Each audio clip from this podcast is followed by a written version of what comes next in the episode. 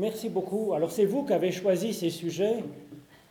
Donc moi je trouve que c'est un sujet quand même un peu de saison et c'est intéressant effectivement quand même de se poser un peu la question. Alors le mot même de Noël, ça vient de? Ça vient de natal en fait. C'était Naël, c'était natal, ça veut dire qu'à rapport avec la naissance. Donc, naissance de quoi, de qui?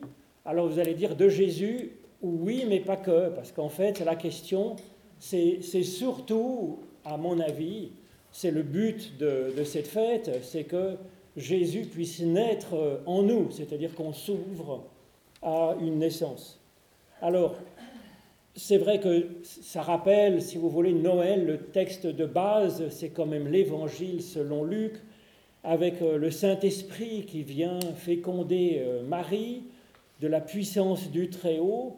Et c'est pour ça que Jésus, son fils, sera appelé fils de Dieu. Donc ça, c'est un petit peu le texte de base. Cela dit, c'est un peu plus compliqué que ça parce que il y a finalement l'évangile selon Luc en parle d'une manière très, voilà, très bien racontée, avec un peu de, pas mal de miraculeux. Les autres, alors Matthieu un peu aussi, mais beaucoup moins. Et puis les deux autres évangiles, Marc et Jean, pas du tout. Ils parlent tout à fait différemment. Et de toute façon, le fait que Jésus soit fils de Dieu, il n'y a pas besoin d'une conception miraculeuse pour ça. Il y a beaucoup d'autres raisons qui fait qu'on l'appelle fils de Dieu, si vous voulez. Alors à la lettre, c'est vrai que si on prend ce récit de, Luc, si on prend ce que l'on raconte là-dessus, eh bien ça fait quand même très légendaire.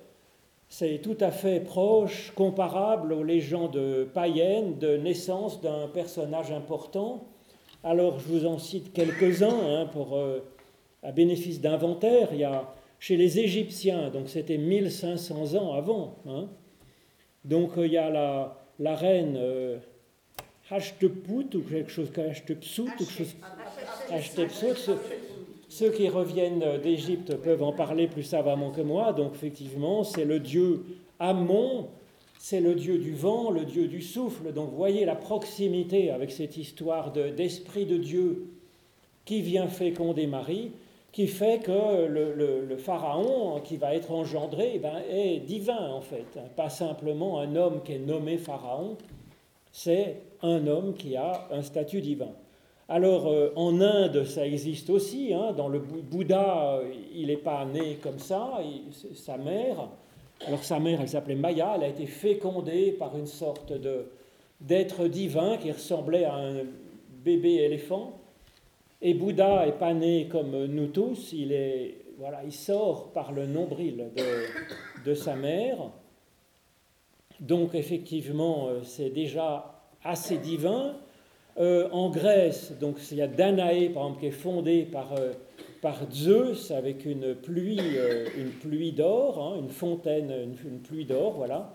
Et donc il y a Persée qui naît, donc c'est un héros qui est bien serviable, bien secourable etc. Donc ça existe un peu partout pour dire euh, voilà, qu'il y a un individu qui est spécial, qui est de l'ordre du divin. Alors, est-ce que c'est ça finalement qu'on cherche dans ce récit? Pas du tout. Voilà, ça n'a aucun intérêt, à mon avis. C'est même plus que n'avoir aucun intérêt. À mon avis, c'est quand même nocif. Pourquoi? Parce qu'à ce moment-là, Jésus, c'est une sorte d'extraterrestre, car rien à voir avec nous. Et ça, c'est catastrophique, parce qu'à ce moment-là, si vous voulez, bon, euh, Jésus peut bien faire ci ou ça, euh, je veux dire, ça n'a rien à voir avec nous. Or, quand même, l'évangile, ben, c'est qu'on soit euh, frère de Jésus, c'est-à-dire frère et sœur de Jésus, et que ben, on marche sur ses traces. si Jésus devient une sorte d'avatar, ben, si vous voulez, c'est très sympathique, mais mais ça n'a plus rien à voir avec nous. Et ça, à mon avis, c'est quand même plutôt nocif. Alors, depuis quand même toujours, mais c'est bien dit par Angélus Silesius, voilà le, un mystique du, du 16e, 17e, il nous dit Le Christ serait-il né mille fois à Bethléem S'il ne naît pas en toi, c'est en vain qu'il est né. Il faut qu'en toi Dieu naisse, Christ serait-il né mille fois à Bethléem S'il n'est pas né en toi, tu restes mort à jamais. Voilà qui est fort bien dit, en quelques mots. La question, c'est pas tant euh, ces histoires légendaires, c'est que ça devienne une réalité en nous, dans notre existence, qu'il y ait du divin qui apparaisse en nous, c'est-à-dire qu'il y ait une, une divinisation de l'humain.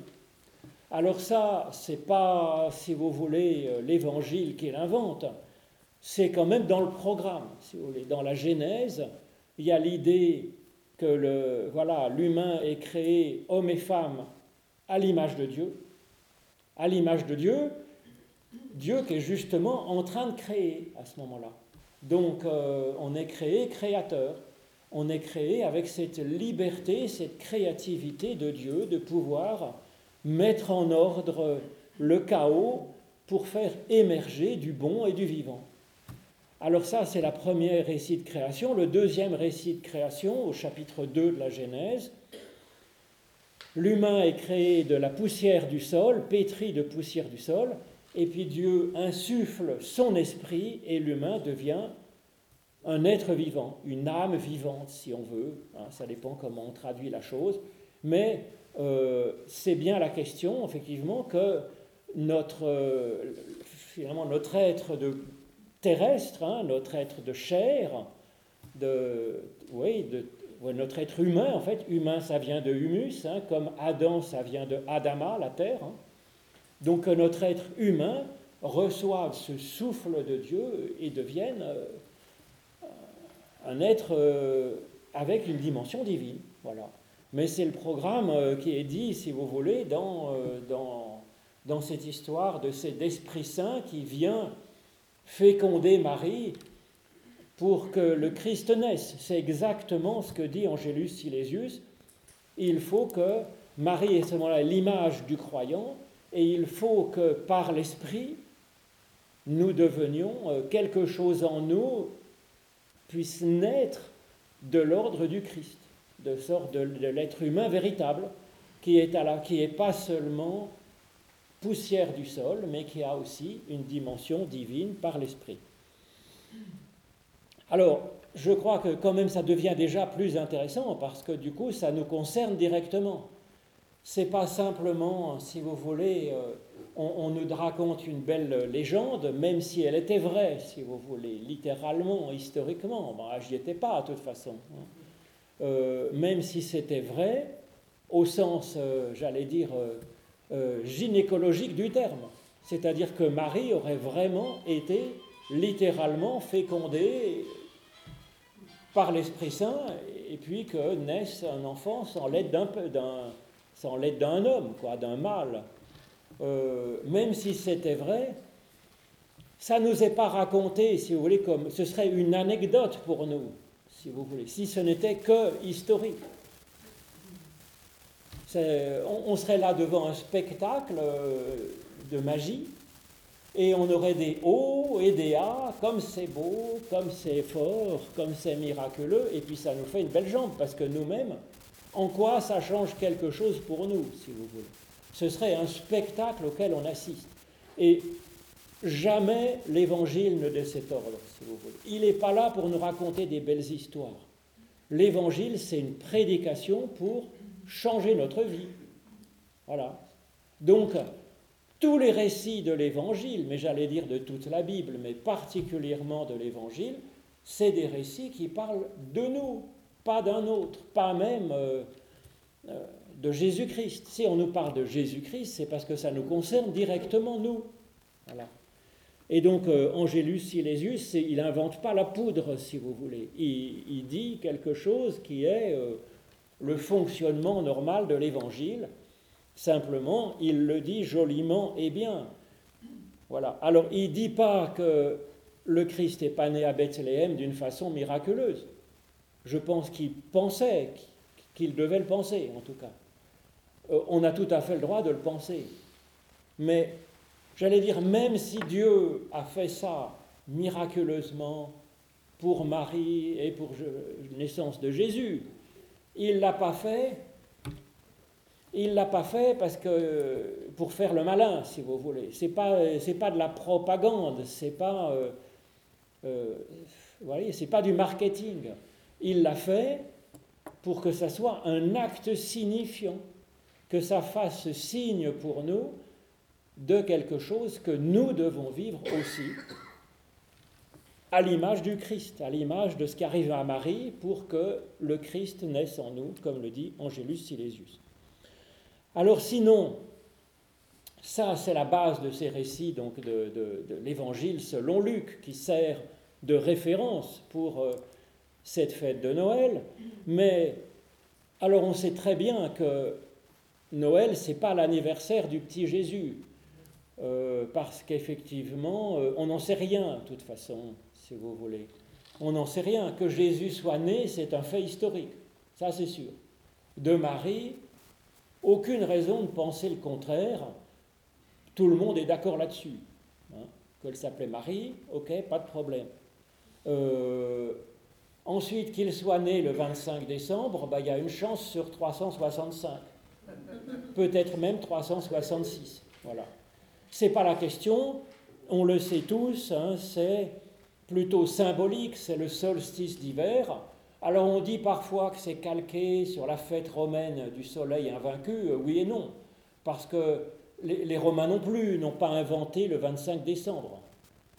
C'est toutes les civilisations, bon peut-être pas sur l'équateur, parce que pour eux ça ne change rien, mais toutes les civilisations qui ne sont pas à l'équateur, le solstice d'hiver, c'est quelque chose de tout à fait spécial, parce qu'ils étaient proches de la nature, ils étaient proches du rythme des saisons, et, donc euh, quand ils voient le soleil diminuer et puis le, jour le plus court, alors c'est aux alentours plutôt du entre le 21, 22, 23 décembre, mais le temps qu'on s'en rende compte finalement, c'est surtout le 25, quelques jours après qu'on voit les jours augmenter, parce que si vous voulez, euh, en bas d'une courbe, si vous voulez, en bas c'est plat, vous comprenez? Donc euh, entre le 21, 22, 23, on ne voit pas grand-chose changer. Il faut le temps que la courbe du, soleil euh, euh, prenne un peu de pente. Donc on s'en rend compte que les jours augmentent plutôt le 25. Alors, donc partout, si vous voulez, le 25, c'était quelque chose de spécial. C'était quelque chose de spécial, mais déjà du temps des hommes préhistoriques alors bien avant les Romains. La preuve, c'est qu'on voit Jésus dans l'évangile selon Jean au chapitre 10, il va à Jérusalem pour la fête de la dédicace. Et l'évangile ajoute, c'était l'hiver. Ben, la fête de la dédicace, c'est ce qu'on appelle, euh, Hanouka chez les Juifs actuellement. Effectivement, c'est aux alentours du solstice d'hiver. Et c'est une fête euh, agricole, si vous voulez, qui correspond au solstice d'hiver qui était fêté par les Juifs déjà euh, euh, avant que les Romains ne l'inventent. Hein. Mais c'est le cas de toutes les civilisations, euh, je veux dire, qui, qui avaient un peu des cultures, qui regardaient, parce que si vous voulez... Alors voilà, c'est effectivement, on se dit, le soleil diminue, il fait froid, vivement les beaux jours, et donc il y avait un peu des cultes euh, les, prêtres, les druides ou je ne sais quoi euh, faisaient un peu une danse du soleil ou je sais quoi. Ils disaient grâce à ma danse du soleil, eh bien le soleil va revenir. Et puis ben c'était efficace parce que le soleil revenait. Le jour, le jour, voilà. Et puis la chaleur et puis tout ça. Donc, euh, hmm. donc si vous voulez, évidemment, c'est symbolique. C'est symbolique euh, c'est pas tant une fête qui célèbre un anniversaire, c'est une fête qui célèbre le présent, l'avenir, qui, cherche à, se réjouir, qui se cherche à préparer la venue d'un nouveau printemps, qui voilà, d'une chaleur, d'une lumière, de choses comme ça, espérer que le soleil revienne. Alors toutes ces fêtes du solstice d'hiver, c'était des fêtes autour de la fécondité, autour de la maternité, autour de la fertilité. Alors les Romains aussi, voilà. Et donc, euh, c'est Hippolyte de Rome, au début du IIIe siècle, il, s'intéresse un peu à mettre euh, un peu une liturgie pour le culte, voilà, pour la messe du dimanche. Hein. Et c'est lui qui commence à mettre au point les formules, la liturgie, l'ordre du culte. Et il commence à dire, bah tiens, si on faisait quelque chose pour le 25 décembre, hein, parce que ce serait pas mal. Alors, euh, bon, très bien, ça n'a pas pris tout de suite, mais enfin bon, au IVe siècle, et puis après, c'est progressivement venu. Mais, donc, dans les évangiles, il n'est pas question de ça. Il est plutôt question de la Pâque, oui, qui est calquée sur la Pâque juive, qui est calquée sur une fête du printemps, hein, de toute façon, il ne faut pas se cacher non plus. C'était aussi, à la base, une fête agricole, Pâques. Voilà, bien sûr. Et. Euh, et donc, euh, ils vont mettre cette fête de, la naissance de Jésus, voilà, comme étant finalement une aube d'une nouvelle ère, d'un nouveau salut qui est donné au monde en Jésus-Christ. Et euh, voilà, qui est, très bien. Mais alors, tout le monde savait que c'était de l'ordre d'une pédagogie. Ce n'était pas l'anniversaire de Jésus, c'était pour s'ouvrir euh, au salut qui est donné en Jésus-Christ euh, en pensant à Jésus. Alors, ça, il n'y a pas de problème jusqu'à finalement ce que Calvin arrive à Genève. Et donc Noël était interdit jusqu'au XVIIIe siècle, en gros, à Genève, de fêter Noël. Calvin était tout à fait contre. Il avait interdit Noël, et alors il paraît que c'est Michel Grandjean qui raconte ça, il a sans doute raison parce que c'est un érudit euh, parmi les érudits. Il disait que dans son sermon du 25 décembre 1550, il réprimande les fidèles en disant Je vois aujourd'hui plus de monde que d'habitude au sermon. Et pourquoi? Ben C'est le jour de Noël, allez-vous dire. Et qui vous l'a dit? C'est ce que croient les pauvres bêtes, car voilà, euh, comment il faut appeler tous les gens qui sont venus aujourd'hui au sermon pour l'honneur de la fête de Noël. Donc euh, il n'y allait pas avec le dos de la cuillère d'appeler ça, euh, voilà. Alors, pauvre il appelle ça des pauvres bêtes, les gens qui vont au culte le jour de Noël, et blanc. Alors, si vous voulez peut-être qu'il fait référence, peut-être que dans mon histoire de Noël, il faut vous parler de François d'Assise, qu'on aime beaucoup, qui est le plus saint des, des, protestants, ou le plus protestant des saints, je ne sais pas, euh, effectivement, il avait inventé une crèche pour Noël. Donc il y avait un bœuf et un âne, et puis il y avait des gens, il faisait une petite pièce de théâtre hein, pour euh, euh, raconter l'histoire de la naissance de Jésus. Alors il invente un bœuf et un âne dans la crèche qui ne sont pas dans l'évangile. Hein. Il y a simplement une étable. Bon, alors vous allez me dire, dans l'étable, il y a peut-être un bœuf et un âne, pourquoi pas? Bon, alors c'est copié sur une prophétie d'Ésaïe, je ne sais pas quoi, enfin pourquoi pas. Bref, euh, Calvin, il nous compte parmi les bœufs et les ânes qui viennent réchauffer Jésus dans l'étable. il aurait pu choisir les bergers, ça aurait été plus sympa, ou les rois mages, je trouve, mais si vous voulez, pourquoi est-ce qu'il n'aimait pas ça?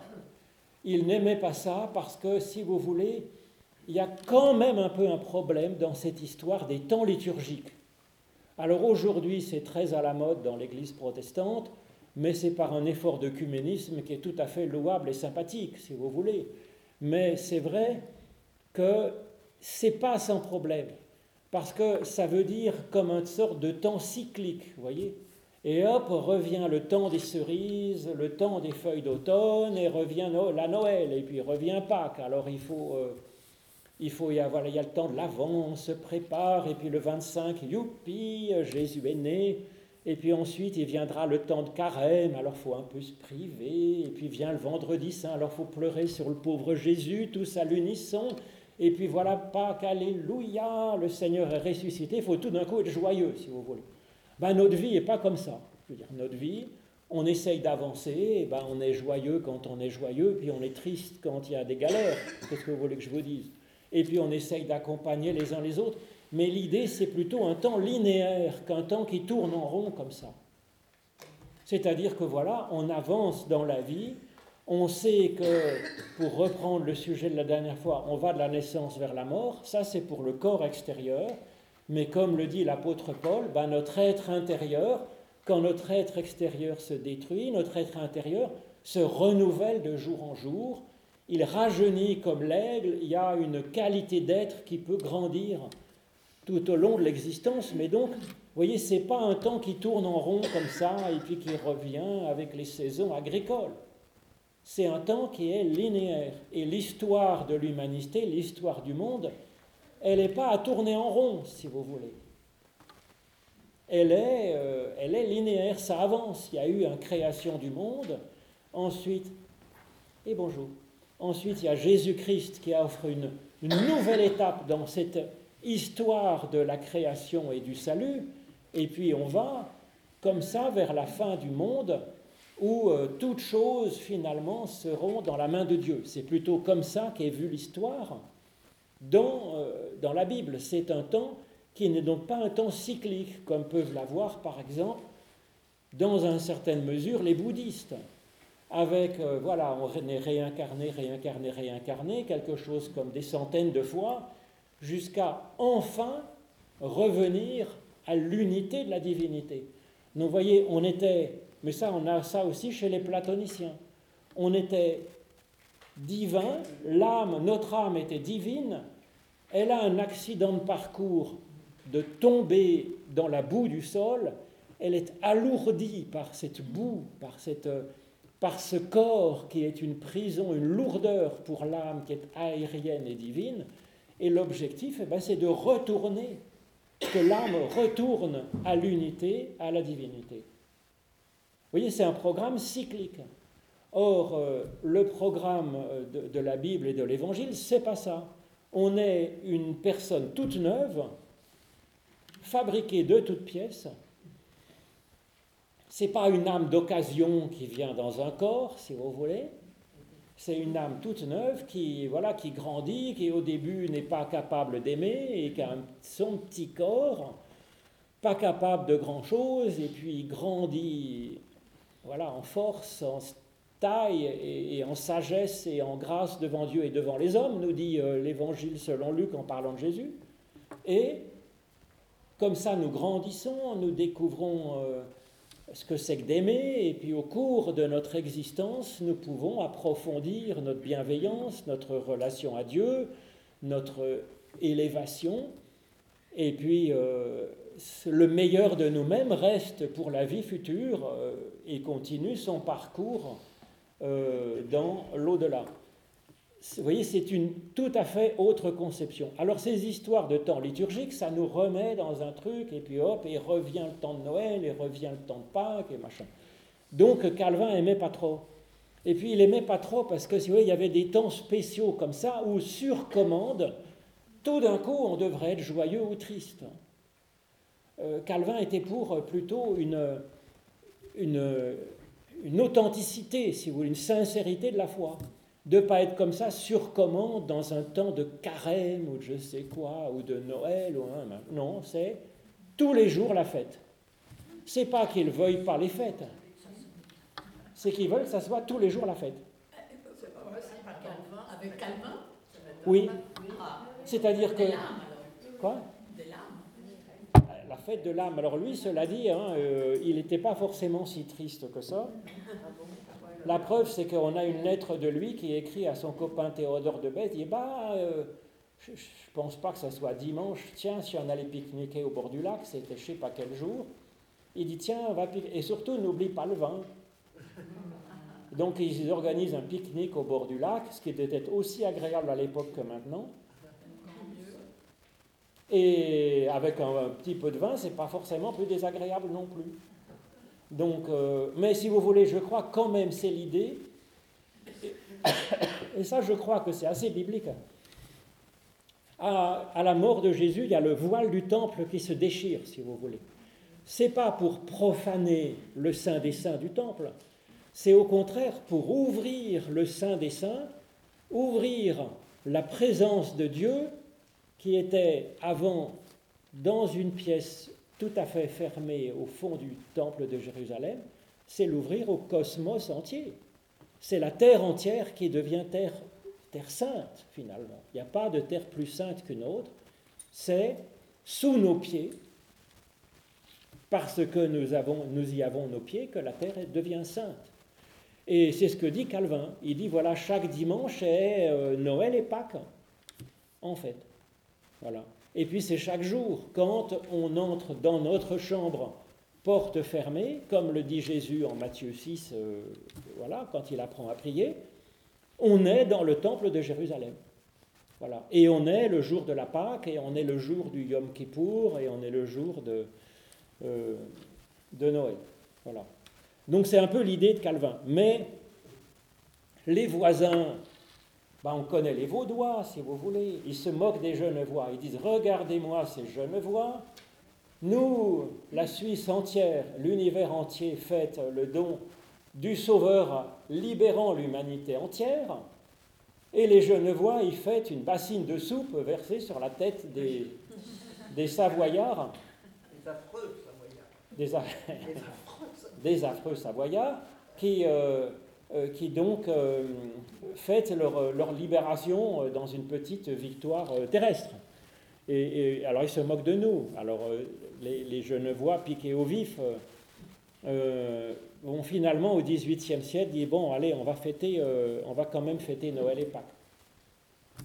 Voilà. Non pas que je pense que Calvin il acceptait plus que Noël, mais enfin voilà. Donc je crois qu'avec ces réserves dites, si vous voulez, quand c'est pris euh, comme une, euh, finalement une pédagogie, hein, de s'intéresser euh, à ce salut qui nous est donné en Jésus-Christ pour s'ouvrir nous-mêmes à ce salut, eh bien Noël est tout à fait une bonne chose.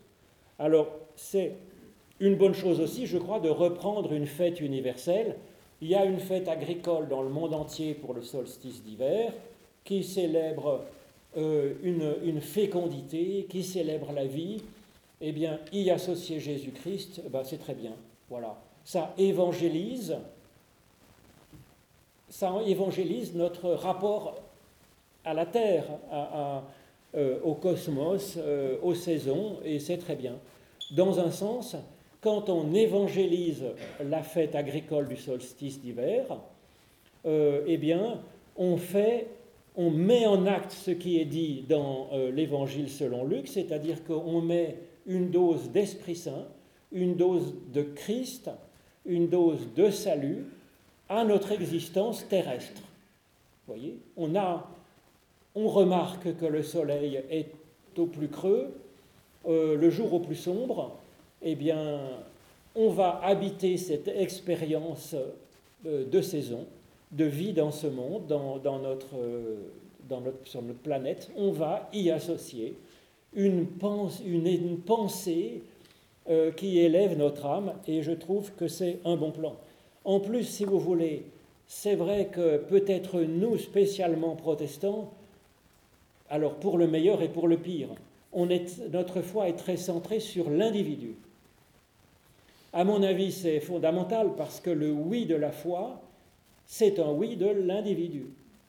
C'est une question de, sincérité, de tripe, de tête, de choix, de vie.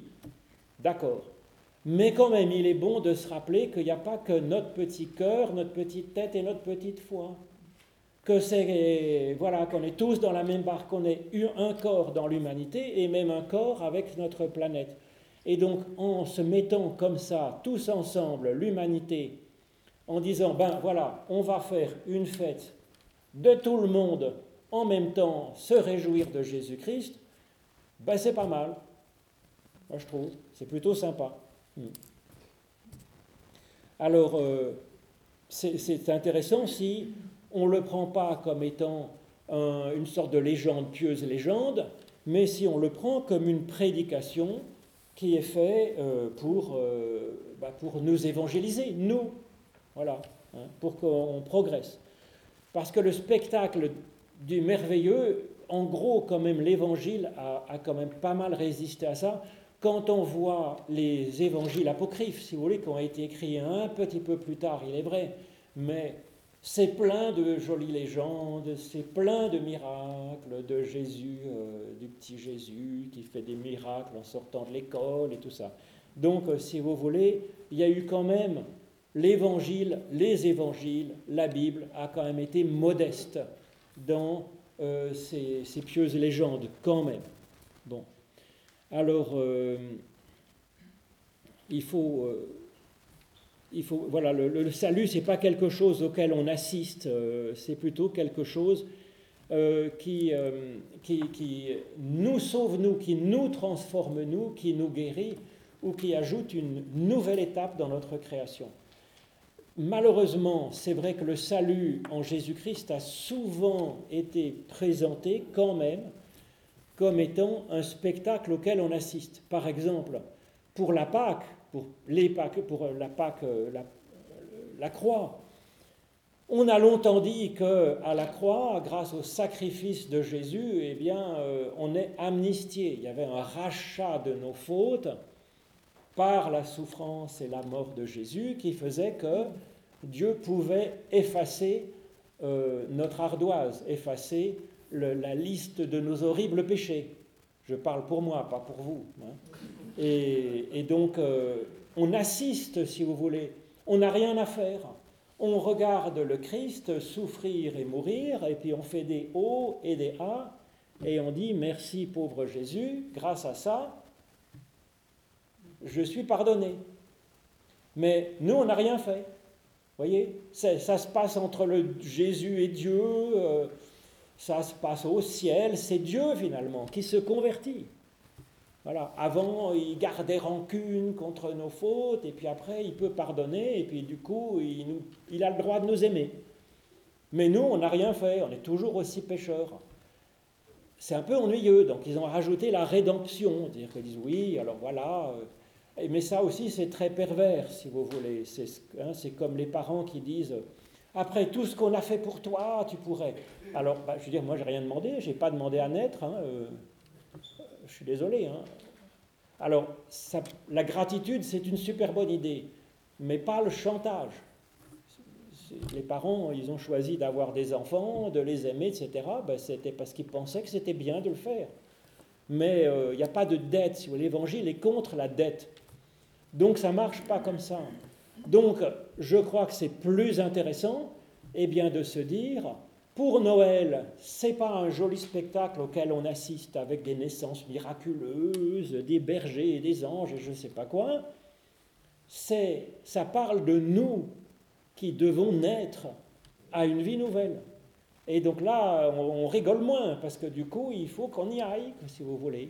il faut que ça change quelque chose à notre vie. Ben, et oui.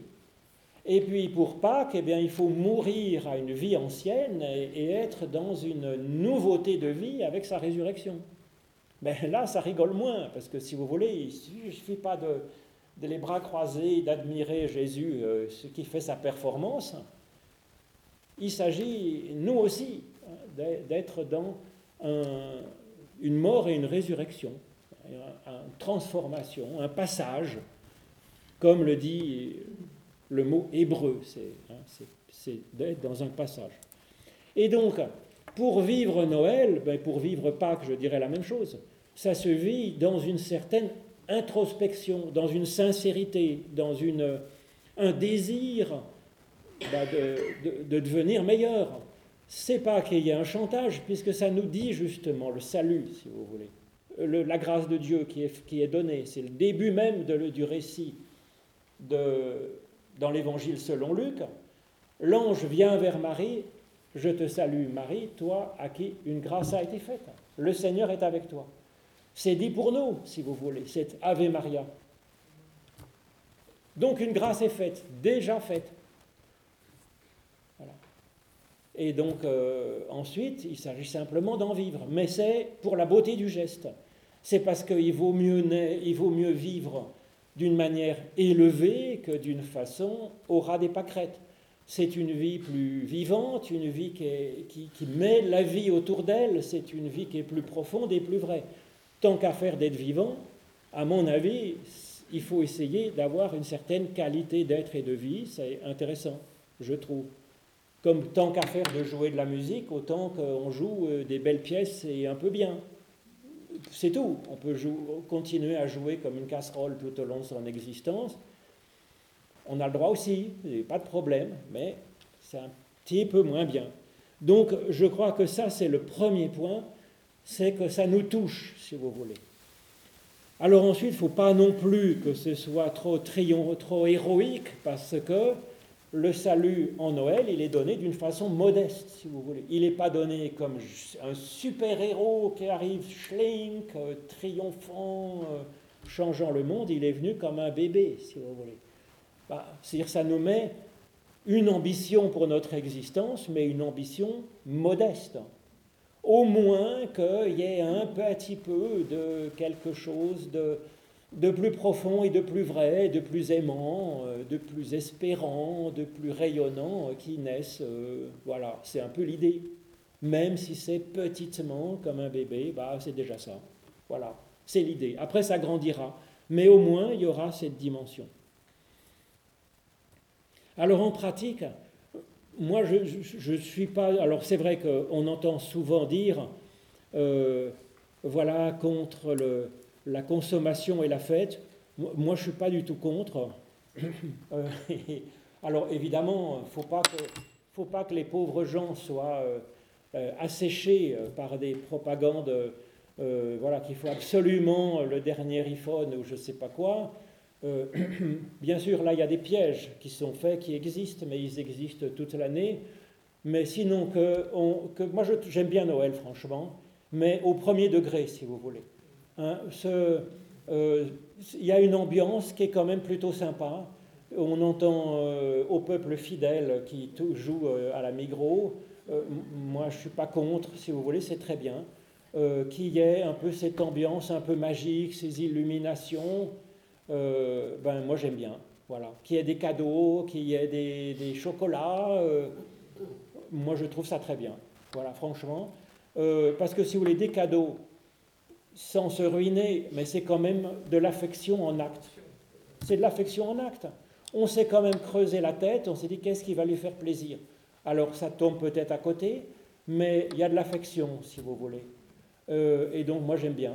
Alors voilà, mais il faut qu'il y ait cette sincérité, c'est-à-dire qu'il faut vraiment y aller avec cœur, avec cette sincérité, authenticité, et donc euh, ça ne me dérange pas du tout les chocolats, la dinde de Noël, le foie gras les, et, les lumières, c'est parfait. Moi, je, prends ça au premier degré, que ça soit associé à Jésus-Christ, eh bien tant mieux, si vous voulez.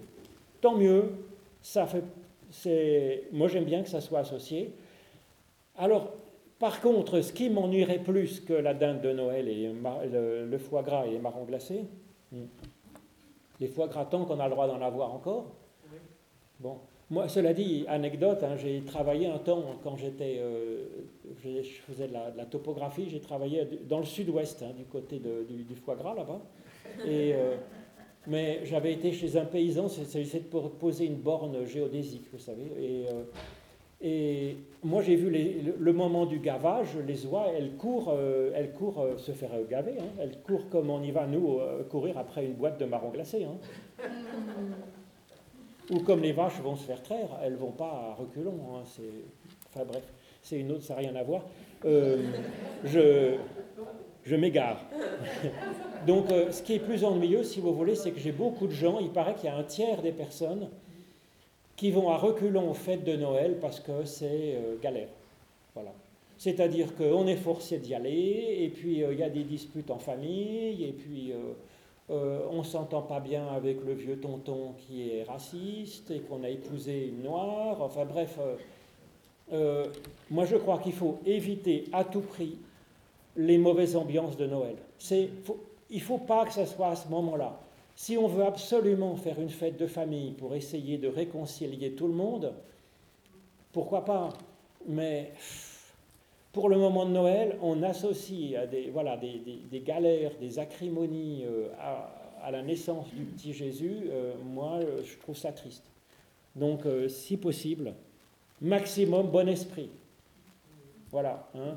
Les gens n'ont pas envie d'aller à la fête de Noël, eh bien pas de problème, on se verra le 12 janvier pour la galette des rois, et puis ou la chandeleur, ou je sais pas quoi, et puis on prendra un bon moment pour faire la fête ensemble. Si vous allez ailleurs, si vous eh ben écoutez, pas de problème. Moi, j'aimerais qu'il y ait cette paix, si vous voulez, pour Noël, que ceux qui ont envie de le fêter la fêtent et puis que les autres ne la fêtent pas. Alors ensuite, si on peut associer effectivement de la foi à ce temps de fête, ben, je dirais tant mieux, ça l'évangélise. Et donc, euh, si on va euh, à un 24 au soir dans un temple ou le 25 au matin, c'est pas mal. Si on n'y va pas, ben on peut lors de la fête, eh bien si on lit euh, un petit passage de l'Évangile, un bout de psaume euh, euh, pour la fête de Noël, si on chante aux nuits bienveillantes, ben je dirais ça peut. Hein. aux nuits bienveillantes, on le prend sur YouTube. et puis ça vous le joue et on chante avec, on a une petite feuille, on chante aux nuits bienveillantes ou au peuple fidèle. Et puis je trouve que ben, ça, ça associe, si vous voulez, un peu d'évangile euh, à ce moment-là. Alors dans les évangiles, donc il y a euh, l'évangile selon Luc qui commence donc avec, euh, c'est intéressant d'ailleurs, hein, ça, ça, tisse ensemble l'histoire de Jean-Baptiste, naissance miraculeuse aussi, et la naissance de Jésus. Donc il y a l'annonce à Zacharie, puis l'annonce à Marie, puis la naissance de Jean-Baptiste, puis la naissance de Jésus. Il y a la rencontre entre les deux, Marie et Élisabeth au milieu, et puis Jean-Baptiste qui se met à prêcher, puis Jésus qui se met à prêcher. Donc ça mélange ces deux histoires. Jean-Baptiste, Zacharie, c'est plus la religion, si vous voulez. Et puis Jésus avec Marie, c'est plus la mystique, c'est plus euh, avec les bergers, euh, euh, c'est plus la mystique, c'est plus la prière, c'est plus le, la relation directe avec Dieu. Donc voilà, ça tisse la religion et puis la foi, la prière personnelle. Donc c'est pas mal écrit, c'est intéressant. Euh, l'évangile selon Jean, il ne parle pas de, de, cette naissance miraculeuse parce que, si vous voulez, il a un langage beaucoup plus... Euh, il aborde la venue du Christ d'une manière beaucoup plus théologique, si vous voulez, avec son prologue de Jean, euh, que vous connaissez par cœur. Hein. Au commencement était la parole, et la parole était auprès de Dieu, la parole était Dieu. Et voilà, ces 18 versets qui, qui font que Jean a été baptisé l'aigle de Patmos, hein, avec une vision extraordinairement élevée. Et c'est vrai que, en gros, si vous voulez, ce que Luc dit avec un récit, Jean le dit avec ce récit poétique et théologique. Hmm. Donc, si vous voulez, l'annonciation euh, hein, avec euh, voilà l'esprit euh, viendra, le Saint-Esprit viendra sur toi, la puissance du Très-Haut te couvrira de son ombre.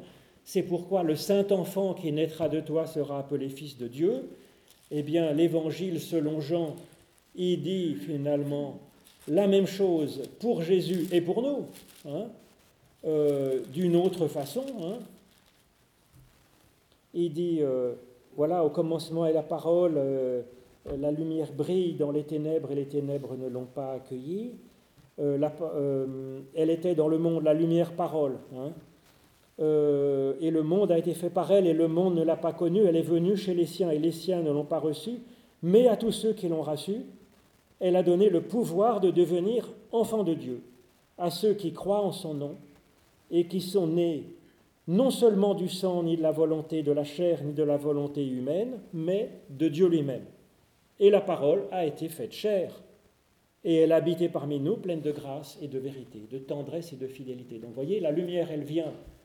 Le monde ne l'a pas reçue, mais à ceux qui l'ont reçue. Donc vous voyez, on est tous entre ne pas recevoir et recevoir la lumière parole. On reçoit l'esprit, la lumière, la parole, qui vient faire de nous, qui nous donne le pouvoir de devenir enfant de Dieu. Donc c'est tout à fait le programme que je vous disais. C'est le même programme qui est dit pour Marie. Ça vient comme une grâce et ça nous propose, ça nous rend capable d'être enfant de Dieu. Et donc ça fait appel à notre ouverture à cette parole lumière pour se laisser transformer, pour euh, naître, pour grandir comme enfant de Dieu. Voilà. Alors ça continue comme ça, si vous voulez. La naissance à Bethléem, ça c'est raconté dans Luc. Jésus y naît à Bethléem. Bethléem, ça veut dire la boulangerie. Hein. Beth, c'est euh, la maison et Léhem, le pain, la maison du pain. Et donc, euh, euh, il naît à Bethléem et il est posé dans une mangeoire. Voilà. Hein. Donc Jésus est le pain de vie offert pour être mangé. et c'est en mangeant le Christ que, au lieu d'être simplement un animal, on devient christique. Voilà. Hein, ça reprend la Genèse. On était animal, on était tissé de poussière du sol, on mange le Christ et on devient humain. Mais ça, c'est ce que dit Jean, Jean 6, hein, euh, il dit la même chose, mais il le dit euh, en termes, il le dit, voilà, hein, il dit celui qui mange ma chair et, voilà, je suis le, mange ma chair et boit mon sang, en vérité, en vérité, je vous le dis, Moïse vous a donné le pain venu du ciel. Donc c'est la manne hein, qui les nourrissait dans leur cheminement. Euh, le pain de Dieu, c'est celui qui descend du ciel et qui donne la vie au monde. Alors ils lui disent, Seigneur, donne-nous toujours de ce pain-là. Jésus leur dit, moi, je suis le pain de vie. Celui qui vient à moi n'aura jamais faim, celui qui croit en moi n'aura jamais soif. Et donc il faut manger sa chair et boire son sang pour avoir la vie éternelle. Alors les gens disent, mais comment tu peux nous donner un morceau de ton beefsteak pour manger? Alors Jésus dit, mais il ne faut pas lire ça au pied de la lettre, il faut lire ça par l'esprit, bien sûr. Voilà. Et donc, euh, voyez ce que dit la naissance à Bethléem dans la mangeoire, etc. Jean le dit d'une manière théologique. Alors ensuite, eh bien, on peut avoir par exemple Jean 9, hein, euh, où il y a, Jésus dit, euh, voilà, c'est la guérison d'un aveugle aveugle de naissance. Donc c'est quelqu'un qui est né pas fini finalement. Et donc avec l'aide de Jésus, il va devenir voyant. Donc vous voyez, c'est comme une nouvelle étape dans sa genèse, dans sa création. Par l'action de Jésus, euh, et Jésus nous dit, mais vous voyez, c'est aveugle. C'est pas une question de savoir qui a péché ou qui n'a pas péché ses parents ou lui. La question, c'est plutôt, eh bien, il y a quelqu'un qui est comme ça, pas fini, eh bien, ça nous appelle à ce que nous fassions les œuvres de celui qui m'a envoyé. Donc, euh, nous tous ensemble travaillons à poursuivre la genèse de l'humain, voilà, et du monde, en fait. Euh, c'est même pas simplement une réparation du monde, ça peut être des fois une réparation quand il y a eu un accident, mais là, c'est plutôt une poursuite de la genèse du monde euh, dont nous sommes chargés avec le Christ. Voyez Alors ensuite, il y aurait Jean 21, où euh, à la résurrection, Jésus dit, voilà, comme j'ai été envoyé, je vous envoie, et il souffle sur eux l'Esprit Saint. Recevez l'Esprit Saint.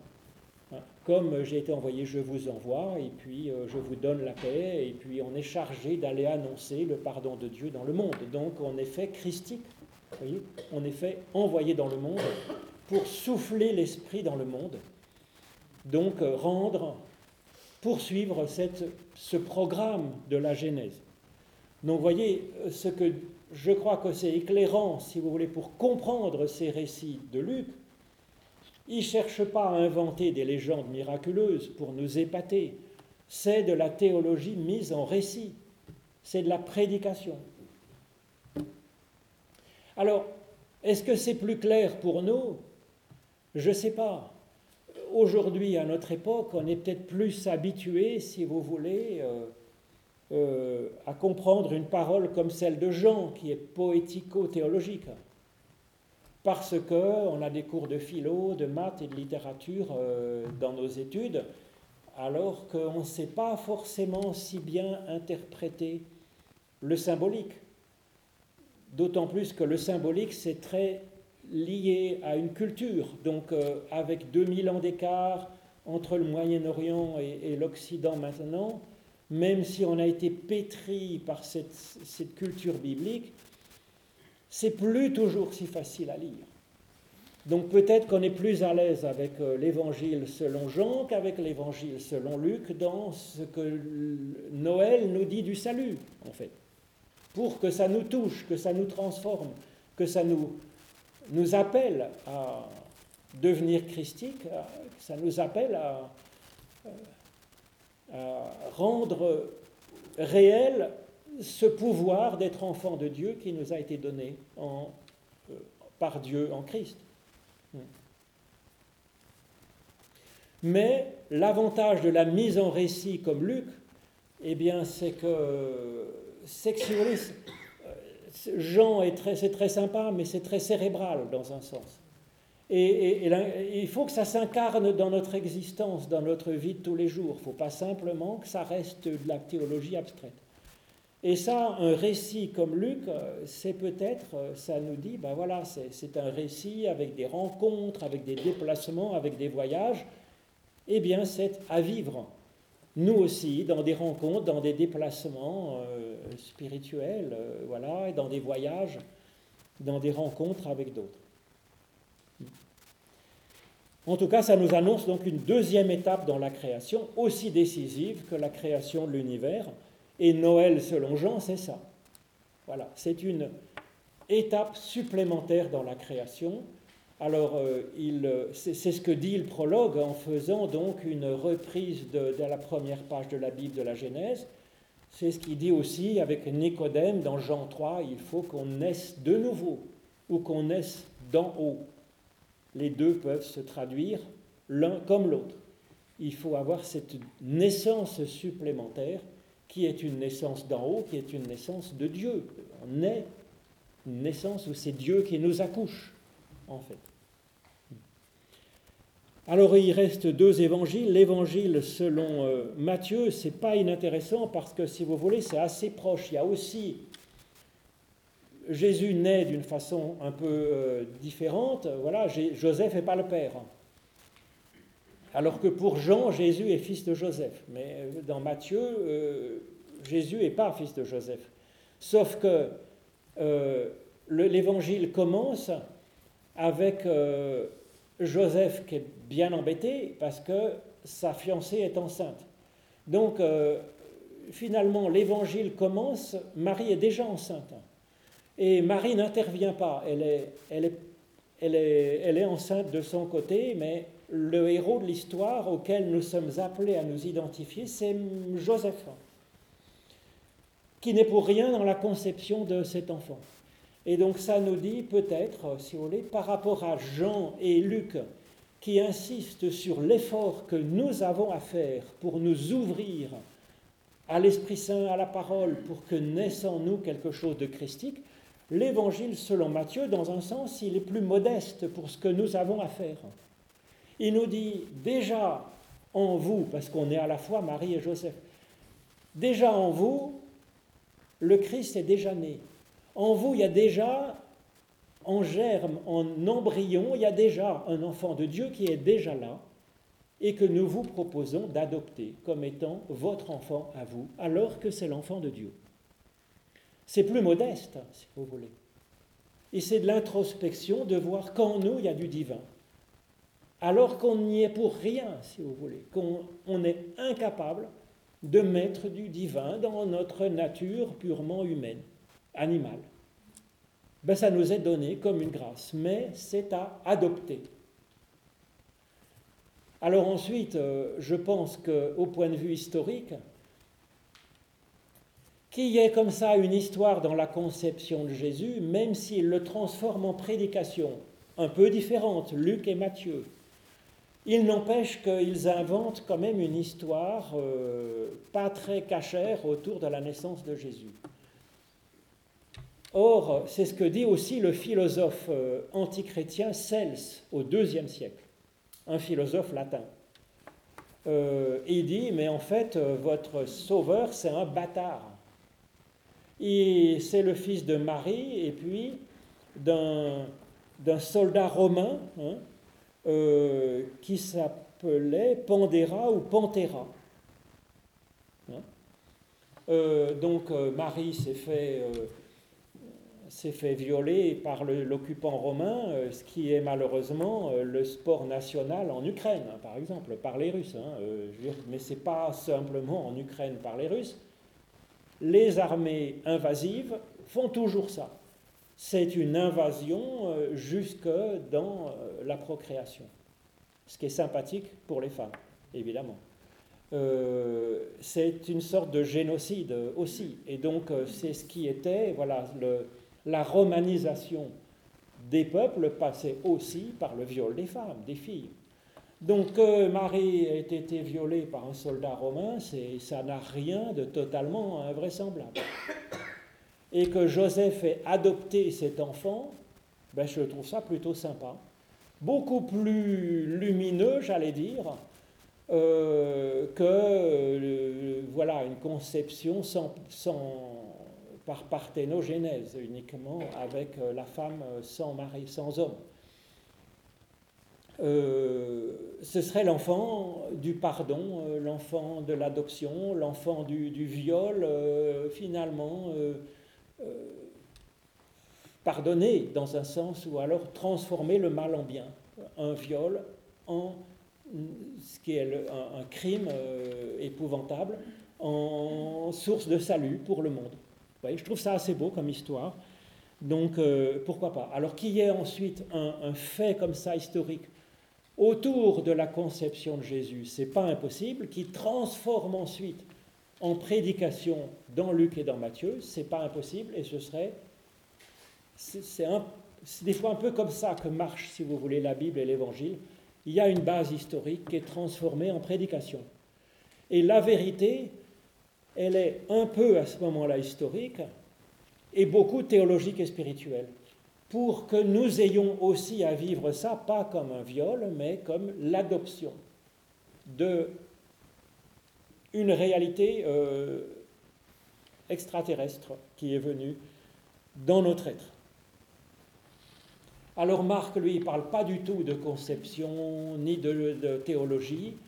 Il commence par un récit et finalement, il commence par des prophéties hein, de, l'Ancien Testament, de la Bible hébraïque, en disant que c'est ce qui se réalise, et puis ensuite il présente Jean-Baptiste qui prêche le, pardon de Dieu, et puis ensuite Jésus qui est baptisé, et puis cette, cette adoption finalement euh, de Jésus par Dieu. Donc euh, Jésus, il est fils de Dieu par son adoption par Dieu, si vous voulez. Hein.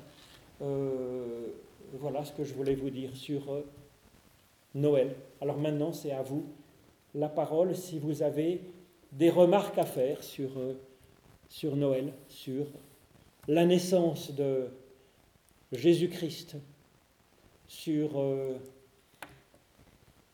la naissance de quelque chose de christique en vous, sur votre façon de fêter Noël, en famille ou non. Moi, disons, j'ai un peu de peine à comprendre ces tournées en rond. Je crois que oui, je comprends très bien qu'on a une, résolution qui est linéaire, mais nous avons besoin toujours de manifester ensemble une joie, une peine, hmm.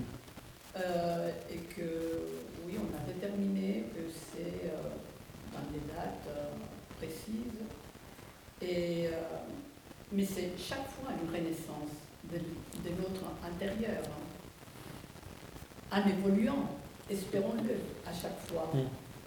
Non, mais c'est voilà, c'est vu comme ça, c'est très bien. Euh, voilà, j'essayais de présenter un peu le pour et le contre, si vous voulez, et, donc effectivement, euh, quand c'est pris comme une prédication, que ça nous fait évoluer, eh bien voilà, ça revient un peu chaque année, mais c'est l'occasion de le découvrir à nouveau, de le découvrir plus, de le, de, mieux le, vivre. Moi, je suis d'accord, hein, tout à fait. C'est pour ça qu'on le fait joyeusement, en fait. Hein. Mais avec ce petit écueil, si vous voulez, ces petites réserves. Mais euh, cela dit, euh, une fois qu'on y fait attention, eh ben, à ce moment-là, c'est pas tourner en rond, c'est une spirale montante, peut-être, hein, si vous voulez. Ça peut être un escalier en colimaçon. On tourne en rond, mais ça monte quand même. À ce moment-là, ça va. On ne revient pas au point de départ. Hein. On est au point de départ, mais avec un étage de plus, c'est pas mal. Hein. Voilà, bon, bah, écoutez, c'est, On a fait, on a parlé de Noël quand même. On a parlé de Noël, et donc, euh, moi je. Je pense que Pâques est beaucoup plus important. C'est la, la, C'est-à-dire que Pâques, euh, alors oui, historiquement, en tout cas, c'était fêté depuis pratique, enfin, c'était fêté assez vite. C'était fêté assez vite, et puis ça reprenait la Pâque juive, si vous voulez. hein. Et donc l'appropriation comme étant un appel à cheminer soi-même était euh, peut-être plus évident. Vous voyez Euh, Noël, c'est venu qu'après. Et puis, euh, voyez ce que je veux dire, c'est que dans les évangiles, il n'y en a que deux sur quatre qui en parlent finalement. Donc ça laisse largement euh, le- le choix de le fêter ou de ne pas le fêter. Euh, alors que Pâques, les évangiles ont été écrits euh, vraiment euh, en direction de, de Pâques. Tout à fait. Oui, oui, oui. Donc moi je suis d'accord. Alors, euh, Comme dans la vie, il y, a, il y a la naissance et la mort, en fait. C'est Oui. notre. euh, pour tout le monde, c'est ainsi. Oui. Donc, en fait, je trouve, d'ailleurs, justement, la Noël, c'est quand même aussi la fête pour les, les petits-enfants qui s'émerveillent devant la crèche, etc. Donc, c'est aussi un élan vers la foi qu'on peut leur donner à ce moment-là, euh, qui après, ça peut être aussi bien, ou ça me détache complètement. Mais, mais j'entends, c'est quand même, c'est magique aussi, quelque part. moi je suis d'accord. c'est oui. ça qui est beau. Et puis alors c'est pour ça qu'on n'a pas besoin de tous des contrôles autour. euh, oui, c'est bien s'il y a une chaleur, qu'il y a la lumière, etc. Mais maintenant on en a fait, c'est vrai, quelque chose de tellement commercial que, en fait, euh, euh, on- on- on- les, les, les, les 9 dixièmes des gens ont complètement laissé tomber cette magie de, de la naissance du Christ pour en faire quelque chose de complètement festif. On fête plus Noël le 24, on fête le, le, le- plutôt au mois de novembre parce qu'au mois de décembre on sera loin, on peut aller à l'étranger, sur les plages, etc. Donc il y, a, quand même, je trouve que c'est très important de s'y accrocher et puis de, de garder cette, tradition. C'est quand même aussi une tradition. Alors c'est une tradition, mais moi je dirais un patrimoine. C'est-à-dire, vous voyez, c'est quelque chose dont on hérite.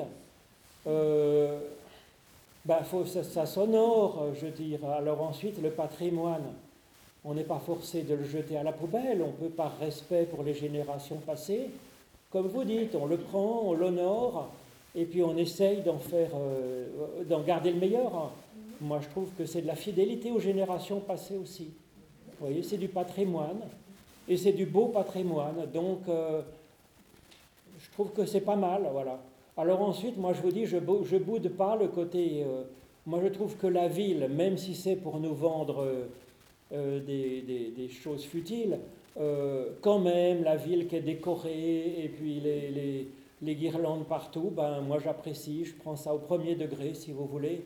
Je trouve que ça participe à donner une ambiance un peu magique, un peu festive eh bien, quand c'est associé à Jésus, tant mieux. S'il n'y a plus de Jésus du tout, moi, c'est quand même, euh, on a un peu balancé le patrimoine euh, à la poubelle. C'est un peu dommage. Mais qu'il y ait une crèche, pourquoi pas? Et qu'on explique aux petits que voilà, ben, c'est Jésus, il est né, et puis que ça fait vivre des milliards de croyants depuis 2000 ans, que ça leur donne à vivre et à espérer. Si vous voulez, il n'y a pas besoin d'aller en mettre des tartines. Mais que c'est quelque chose quand même qui fait vivre. Ben, s'ils ont entendu ça une fois dans l'année et pendant quelques années, que c'est associé à un bon moment où il y a du chocolat chaud, où il y a des cadeaux, même si c'est, euh, ça, peut, ça peut même être une tablette, euh, si c'est un, ben, je veux dire, ils seront associés à une super bonne surprise, même si c'est associé à un nouvel iPhone, euh, ben, je veux dire, ça sera commercial, ça vaut des sous. euh, ben, ça sera associé à quelque chose de beau, ça sera lié à l'affection que la grand-mère a eue, et euh, ben, tant mieux, si vous voulez. Voilà. Moi, je voulais juste un petit peu reprendre ce que tu dis. Je ne suis pas tout à fait d'accord. Noël n'a pas été, a été fixé parce qu'il y a eu beaucoup d'hésitation pour la date, quand même. Donc, je pense que si les, les- les familles qui euh, sont nombreuses, puis il y a des familles recomposées, Oui. etc., et qu'on fait avec d'autres dates pour pouvoir profiter de toutes les familles où il y a les plusieurs fois, parce qu'il y a souvent plusieurs Noëls dans Mhm, une mhm. famille. Je trouve que justement, on rend ce moment un peu magique possible. Voilà. Donc euh, je je trouve que c'est bien que même si on le fait en novembre, pourvu qu'on ait l'esprit. Voilà. Moi, je crois que si, voilà, si on insuffle un petit peu, un petit esprit quand même qui relie la à... fête de la lumière aussi. un peu. C'était la fête païenne de la lumière. C'était la fête de la lumière, c'était la fête, j'allais dire, planétaire, euh, voilà, de, euh, météorologique, hein, un peu aussi. hein. Moi, je trouve que voilà, c'est bien si on associe un petit peu quand même de se rappeler que c'est en rapport avec quelque chose qui peut nous toucher et nous rendre meilleurs. Ensuite, même si à la limite, on ne dit pas c'est Jésus, mais au moins quelque chose qui nous rend meilleurs, qui nous approfondit, qui nous élève, euh, que voilà, que- qu'il y ait du beau et du vrai, qui, du sincère et de l'ai- de- de l'aimant. Euh, voilà, si on s'aime un peu les uns les autres ce jour-là. C'est pour ça ce qui me gêne le plus, c'est surtout euh, ces 30% de gens qui, pour qui la fête de Noël est, vraiment une croix. Ça, ça m'ennuie plus. Mais ensuite, je ne sais pas comment faire, parce que si vous voulez, moi je vois les... Aujourd'hui, les mariages, euh, quand on a les quatre parents, C'est assez grave. Ah ouais On en a des fois six. Alors. Quand c'est six, c'est- mieux, mais souvent il y en a qui sont fâchés, qui ne peuvent pas se voir en peinture, qui sont fâchés avec les enfants, les deux parents sont fâchés, ne peuvent pas être dans la même pièce ou même dans la même commune. Euh, donc ça, c'est c'est triste. Donc euh, voilà, c'est comme ça, c'est une réalité. Bon, c'est pas une réalité d'aujourd'hui non plus, hein, faut pas rêver, mais euh, bon, je trouve que voilà, si on fait deux Noëls pour que tout le monde puisse se voir, si vous voulez, eh bien, euh, on fait deux Noëls, et puis comme ça, il y a une bonne ambiance, euh, si vous voulez. On sépare les chiens et les chats, et puis, C'est bien de, de donner de l'importance à, à une, euh, à une réunion qui est un peu forcée, ça c'est vrai. Ça, on devrait aussi ouvrir notre esprit à, à ça, à le faire euh, veiller différemment et accepter. Mais moi, ce que je trouve aussi dommage, c'est que dans les écoles publiques, maintenant, il n'y a pas de Noël. C'est le Père Noël. Non. Ah, Alors, il y a le Père Noël, ou alors on a le droit de fêter Halloween, par exemple, mais Noël, il ne faut surtout pas parler de Jésus, parce que ce serait contraire à la laïcité. Moi, je trouve ça juste crétin. Que J'ai j'ai de la peine avec ça, que les enfants n'apprennent plus des chansons vers euh, le douze Non, mais ça, je trouve que c'est... Ça, je trouve ça C'est quand même euh, notre, je dirais pas notre identité, quoique, disons, euh, on est dans une communauté où l'on fête quand même un événement, que ce soit dans un jour ou l'autre, très bien, mais c'est une fête de la lumière, de l'ouverture, de nous dire, euh, voilà, nous croyons, nous croyons à, ces, à cet enfant qui nous apporte une vision du monde différente à celle qu'on a eue auparavant et que nous acceptons ça. Et maintenant, tout, tout est balayé. Non, mais je trouve ça crétin, si vous voulez, parce que c'est de la laïcité haineuse, en fait. Et c'est de l'athéisme intégriste. Donc c'est trans- c'est y mettre un autre intégrisme. Et, ça, je crois que c'est jamais bon. On a un patrimoine. Mais ce patrimoine, on l'habite. On peut l'ouvrir. Mais le mettre à la poubelle, c'est un peu dommage. C'est comme si on disait, voilà, on va supprimer la fête de l'escalade parce que machin, parce que truc. Ben, je veux dire, c'est dommage. Voilà. Pour être en bonne entente avec les Français, on supprime l'escalade. Ben, ce serait dommage. Noël, moi, il y avait une, euh, voilà, il y avait le marché de Noël à Vendœuvre.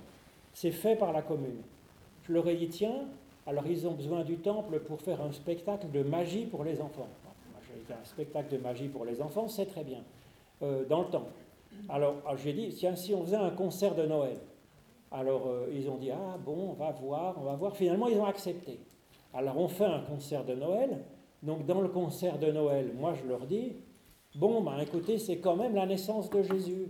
Et il y a des chrétiens qui, depuis 2000 ans, pour qui ça fait vraiment vivre. Mais si vous n'êtes pas chrétien, eh bien, cherchez en vous-même ce qui fait qu'il y a voilà, de la vie vraie, bonne, de, qualité qui va naître dans votre existence et essayez de vous recentrer dessus. voyez, on a le droit de l'ouvrir, de dire il n'y a pas que les chrétiens qui existent. On a le droit de ne pas être chrétien, on a le droit d'être athée, on a le droit d'être euh, euh, philosophe, on a le droit de faire des bisous aux arbres, on a le droit d'être juif ou musulman ou ce qu'on veut. Mais quand même, chercher ce qui nous rend meilleurs et essayer de se recentrer dessus, c'est une façon, si vous voulez, de s'approprier Noël d'une manière laïque. Donc on peut prendre un patrimoine et l'ouvrir, mais le nier, ce patrimoine, et refuser euh, absolument de l'évoquer parce qu'il y aurait une dimension euh, religieuse, je trouve ça crétin. C'est comme si on refusait euh, d'utiliser l'alphabet parce que Hitler l'a utilisé pour écrire Mein Kampf. Je suis désolé, on ne va pas s'excuser d'utiliser l'alphabet.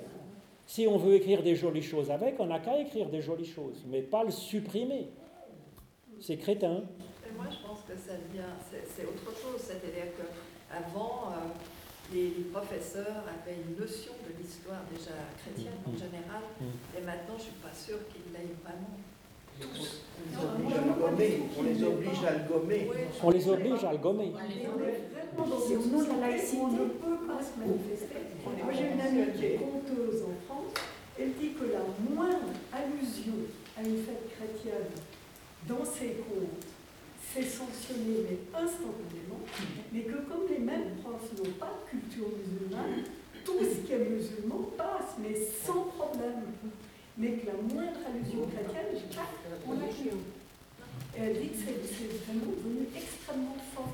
Oui, alors. On a, on a été un peu idiot se laisser manger comme ça. Non, mais surtout, je crois qu'il faut qu'effectivement. Euh, la laïcité devienne une laïcité euh, bienveillante et ouverte, comme on l'a quand même, peut-être pas à Genève, parce qu'à Genève, euh, euh, voilà, c'est un peu particulier, mais dans les communes, hein, moi je ne sais pas, à Colonie, ben, c'est la commune, elle dit, ben voilà, on va faire une réunion, une cérémonie interreligieuse, dimanche prochain, pour le marché de Noël, ben, il y a une célébration interreligieuse dans le temple, et il y a les juifs, les bahaïs, les catholiques, les protestants, et puis on a les communautés croyantes ouvertes qui viennent. Et s'il y a des athées qui viennent, on les recevra avec grande joie et grand plaisir. Donc là, d'œuvre, si vous voulez, ils ont été au temple, on a fait le, chant de Noël. Ben, écoutez, je trouve que c'est de la laïcité ouverte et intelligente.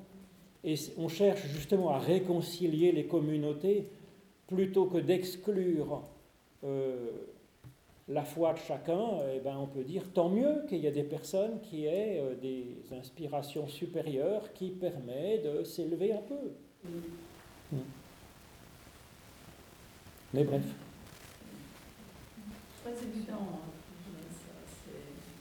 Parce que c'est chacun d'entre nous qui sont. Alors, euh, on est chrétien quand même. Alors, on est chrétien, mais on n'est pas très nombreux à l'être. C'est vrai qu'on est aujourd'hui des personnes qui vont un petit peu à la messe ou au culte. On est quoi? 10-20% de la population? Oui, mais comme vous dites que Calvin disait aussi, on peut s'enfermer dans sa chambre prier. Alors ça, on peut le faire aussi, et pas au moment d'aller à la messe ou au culte. On peut le faire aussi. Mais on est quand même... c'est, être chrétien va au-delà de, euh, ces réunions qui aussi peut-être elles sont imposées d'aller à la messe chaque dimanche ou mm. aller au temple. Mm. C'est notre vie mm. et ce n'est pas seulement un patrimoine, parce qu'un patrimoine, on le reçoit, on peut faire ce que l'on veut de ce patrimoine. C'est notre, euh, notre vécu, c'est notre adhésion donc ça se renouvelle dans chaque personne ah. qui accepte d'être baptisée. Tout à fait. Moi je disais un patrimoine, je disais ça pour l'humanité, si vous voulez. Et en particulier pour euh, nos pays euh, ici, où, euh, en fait notre patrimoine, c'est à la fois les humanités gréco-romaines et la Bible. Donc je dirais dans l'éducation de base de, de quelqu'un d'un peu cultivé, hein, il faudrait quand même avoir euh, lu euh, un évangile ou deux, hein, et, avoir lu quand même un petit peu, quand même, euh, je ne sais pas quoi, moi, un peu Sophocle, un peu Homère, vous voyez, je ne sais pas, moi, quand même un peu, si vous voulez, hein, un, peu, un peu de Platon, un peu d'Aristote, un peu de stoïcien, c'est avoir un petit peu de culture de base. Et l'évangile en fait partie. Euh, c'est du patrimoine. Ensuite, on peut lire l'Odyssée sans croire qu'il y a des cyclopes sur une île. On n'est pas forcé non plus de lire l'évangile de Luc et se dire que Marie n'a pas connu d'homme euh, pour euh, pondre un gamin. Je veux dire, on n'est pas forcé. donc c'est du patrimoine. Ensuite, pour nous chrétiens, c'est plus que du patrimoine. Par la foi, c'est quelque chose qui nous fait vivre. Mais on comprend que ça ne soit pas obligatoire de le prendre comme ça. On est 10 ou 20% de la population qui vit de l'évangile, de la, relation personnelle à Dieu.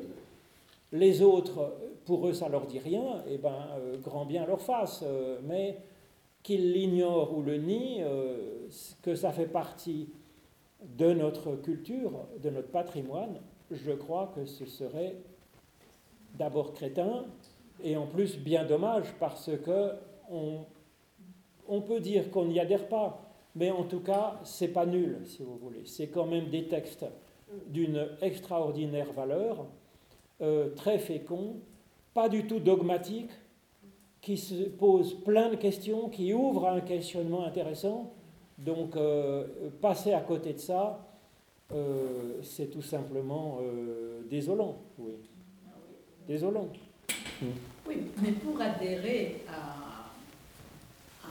un choix de vie, il faut avoir un minimum de connaissances de ce choix de ah, vie. Alors c'est vrai. Si, ont jamais, si les gens n'ont jamais entendu parler ça, ils ne risquent pas d'avoir la possibilité même d'adorer. Donc euh, c'est contraire à la liberté. C'est soi-disant pour la liberté, mais c'est contraire à la liberté puisque les gens n'ont même pas entendu parler de ce qu'ils pourraient éventuellement choisir ou refuser. Vous avez raison, c'est contraire à la liberté. Mais euh, bon, c'est comme ça. Mais ça va progresser. Ça va progresser si nous, on progresse, si vous voulez. C'est-à-dire que je crois que quand même, avec cette déchristianisation, le christianisme devient aussi plus modeste. Il ne vient pas dire les non-croyants sont des bêtes, ce qui était peu aimable. Euh, et la réaction à ça, c'est de dire, ben, votre foi, on n'en veut pas. Parce que si ça vous rend comme ça injurieux, euh, votre foi, euh, on préfère l'éradiquer. Ce qui est d'ailleurs le cas pour l'islam, si vous voulez, les, islamistes sont la meilleure propagande contre l'islam, parce que les gens disent, ben, si votre islam c'est ça, nous on n'en veut pas. Euh, et ça fait aussi la propagande contre Dieu, dans un certain sens. Hein. Euh, si votre Dieu fait des guerres, du terrorisme, du machin, on n'en veut pas. Ben, je suis désolé, ça ne devrait pas être ça. Dieu est source de vie, de lumière, il n'a jamais été source de, de mort. Ce n'est pas le Dieu euh, créateur, c'est le Dieu destructeur, ça. Donc, non, donc le christianisme progresse quand même. Il est plus modeste, il est plus en relation, il est plus. Euh, il, honore euh, l'humanisme euh, bienfaisant. Oui, mais c'est magnifique tout ce que vous dites. Ce qui est, grave un peu, c'est ce que l'Église en a fait. Voilà, franchement, en tout cas, moi j'ai des, enfants qui sont absolument révoltés contre l'Église. Ben, ben faut, voilà, il ne faut pas forcément jeter le bébé avec l'eau du bain, si vous voulez. Parce que je suis d'accord que l'Église, elle a fait euh, l'Inquisition, les croisades, et puis je ne sais pas quoi d'autre. Et puis les, enfants qui ont été transportés, déplacés. Alors il y a. Il y a et puis les abus, et puis, etc. Non, mais ça, je suis d'accord. Mais il y a eu aussi Sœur Emmanuel, il y a aussi, moi je rencontre tous les jours, tous les jours des personnes qui ont dit, mais sans la foi, je ne sais pas comment j'aurais pu vivre, ça m'a vraiment fait vivre. Et donc, il ne faut pas jeter le bébé avec l'eau du bain. Euh, c'est trop facile, si vous voulez. C'est ce que je vous disais pour l'alphabet, euh, je veux dire, parce qu'il y a des gens qui ont écrit des horreurs, donc je refuse d'apprendre à lire et d'écrire. C'est aussi bête que ça. Non, si euh, voilà, l'écriture, ça transmet un savoir, une connaissance, ça permet de, voilà, de discuter entre nous, de dialoguer, de garder du patrimoine de génération en génération, eh bien, voilà, on, peut enlever les mauvais écrits, les mauvaises pensées.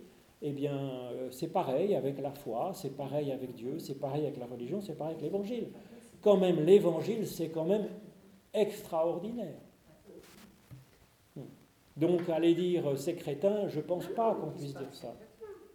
Ben, et- Ils ont enlevé la, la relation à Dieu tout en étant ayant une éthique magnifique dans leur vie, euh, en progressant, etc. ben, tant Et mieux. Plus la, et plus la dimension christique à cause de l'Église. Oui, ben c'est, voilà, effectivement, il faut séparer euh, l'Église de, l'Église de Dieu. Voilà, tout à fait. Ah, mais. L'institution. Parce que l'Église est là où nous sommes trois. hein. Oui, c'est ça. Oui, oui. Oui, L'église, en fait, euh, il y a- dès qu'on est dans une église, c'était, je crois, je ne me rappelle plus le nom de cette euh, dame française, euh, mais très engagée, qui avait dit dès qu'on entre dans une église, eh bien forcément qu'on n'apporte pas forcément que de la lumière, mais aussi des difficultés, aussi quelque chose qui ne va pas bien. Hum. Donc, euh, mais on est, il n'y a pas que, oui, que vous le disiez avant, on ne doit pas jeter le, le bébé, euh, avec l'eau du bain. parce que c'est clair qu'on peut avoir vécu euh, ou entendre dire des choses très terribles à Mm. les églises, ça c'est vrai. On, en, on en lit, on en entend encore. hein. Mais moi j'aimerais bien un souvenir euh, par rapport à, à mon. Parce que on peut dire que pour moi, la foi, ça me. Ça, euh, comment dire?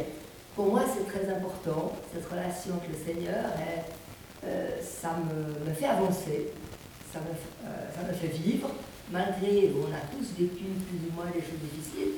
Mais ben, comme enfant, on allait à Randolph chez ma grand-mère, la maman de ma mère, et ma grand-mère se mettait au piano et on chantait des cantiques. C'était un Noël assez simple, hein, franchement, c'était pas des festins, c'était pas, il n'y avait pas d'immenses cadeaux, mais il y avait beaucoup de chaleur et de tendresse. Et ça, ça m'a, oui, ça m'a fait vraiment chaud au cœur comme enfant. Du côté de mon père, mon grand-père était très engagé, mais ma grand-mère était une grande intellectuelle. Je viens contre les grandes intellectuelles, bien entendu. Mais elle, était tout- elle avait un peu de peine avec les enfants. Il fallait qu'on ait 12 ans pour qu'on soit intéressant. Elle nous l'a dit à moi. Mais bon, on l'aimait quand même, hein, voilà. Mais alors, avant d'œuvre, euh, euh, les derniers Noël de ma grand-mère, elle était mourante, et on était tous dans la maison. On a tous été lui dire au revoir, au premier étage, elle était dans sa chambre. Donc c'est ma- c'est une tante qui s'est mise au piano, heureusement quelqu'un arrivait à se mettre au piano et, et pour puisse chanter des cantiques. Et maman est restée, elle nous a dit, je vais rester cette nuit avec euh, ma maman, Annie, Annie. Elle est décédée entre la nuit du 24 au 25. Mais je dois dire que cette, euh, cette grand-maman, cette granny, était pleine de gaieté, d'humour, elle était à l'origine, et beaucoup de tendresse. Et même s'il est décédé en fait la nuit de Noël, parce que nous fêtons la nuit de Noël euh, à 25, eh bien, euh, ça m'a pas du tout, euh, comment dire, écarté de, de la foi, même dans, dans ma jeunesse. Et puis, bon, ben, notre fils, il est décédé juste avant Noël, Thierry, ça fera 20 ans cette année. Mm. Et heureusement, je dois dire, ça c'est une grâce. hein. C'est vraiment une grâce. Ça m'a pas du tout euh, personnellement révolté.